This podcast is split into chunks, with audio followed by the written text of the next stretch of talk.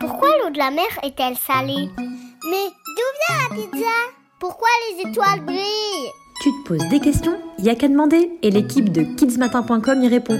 Pourquoi les chats se lèchent les babines après avoir mangé Oh, c'était trop bon, hein. Je peux me lever de table? Hop, hop, hop, hop, hop, t'as oublié un petit truc là. Tu vois le carré blanc juste là? On appelle ça une serviette. Et si elle est là, délicatement posée près de ton assiette, c'est parce qu'à la fin des repas, on, on, on s'en sert pour s'essuyer la bouche. Eh bien, figure-toi que pour les chats, c'est un peu pareil. Après manger, ils se nettoient avant d'aller jouer, quitte à passer un temps fou à se lécher les babines. Mais pourquoi le font-ils aussi longtemps? Eh bien, si les chats ont besoin que tout soit si propre, c'est parce que les organes situés près de leur bouche sont essentiels.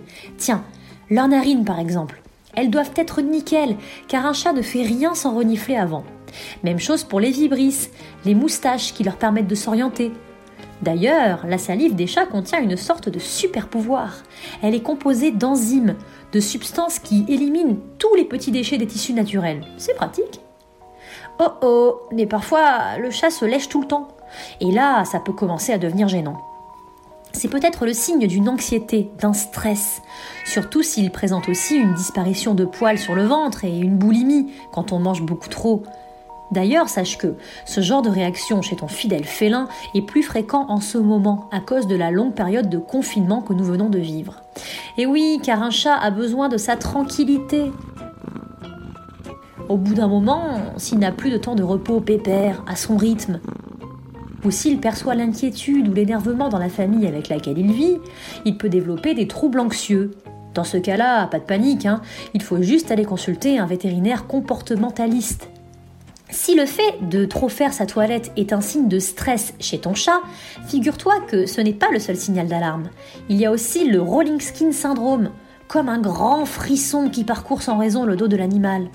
Enfin, le symptôme le plus courant de déséquilibre chez ton compagnon poilu est le marquage urinaire quand il fait pipi.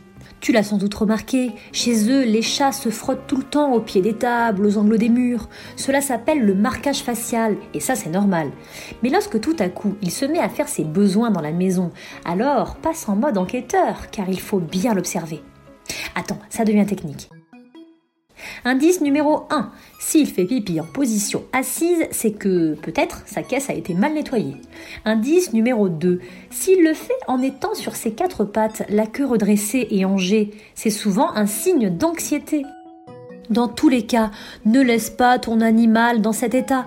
Direction là encore le vétérinaire. Le chat, c'est le premier animal de compagnie de notre pays et les docteurs des animaux, donc, le connaissent sur le bout des doigts. Ils pourront l'aider à coup sûr.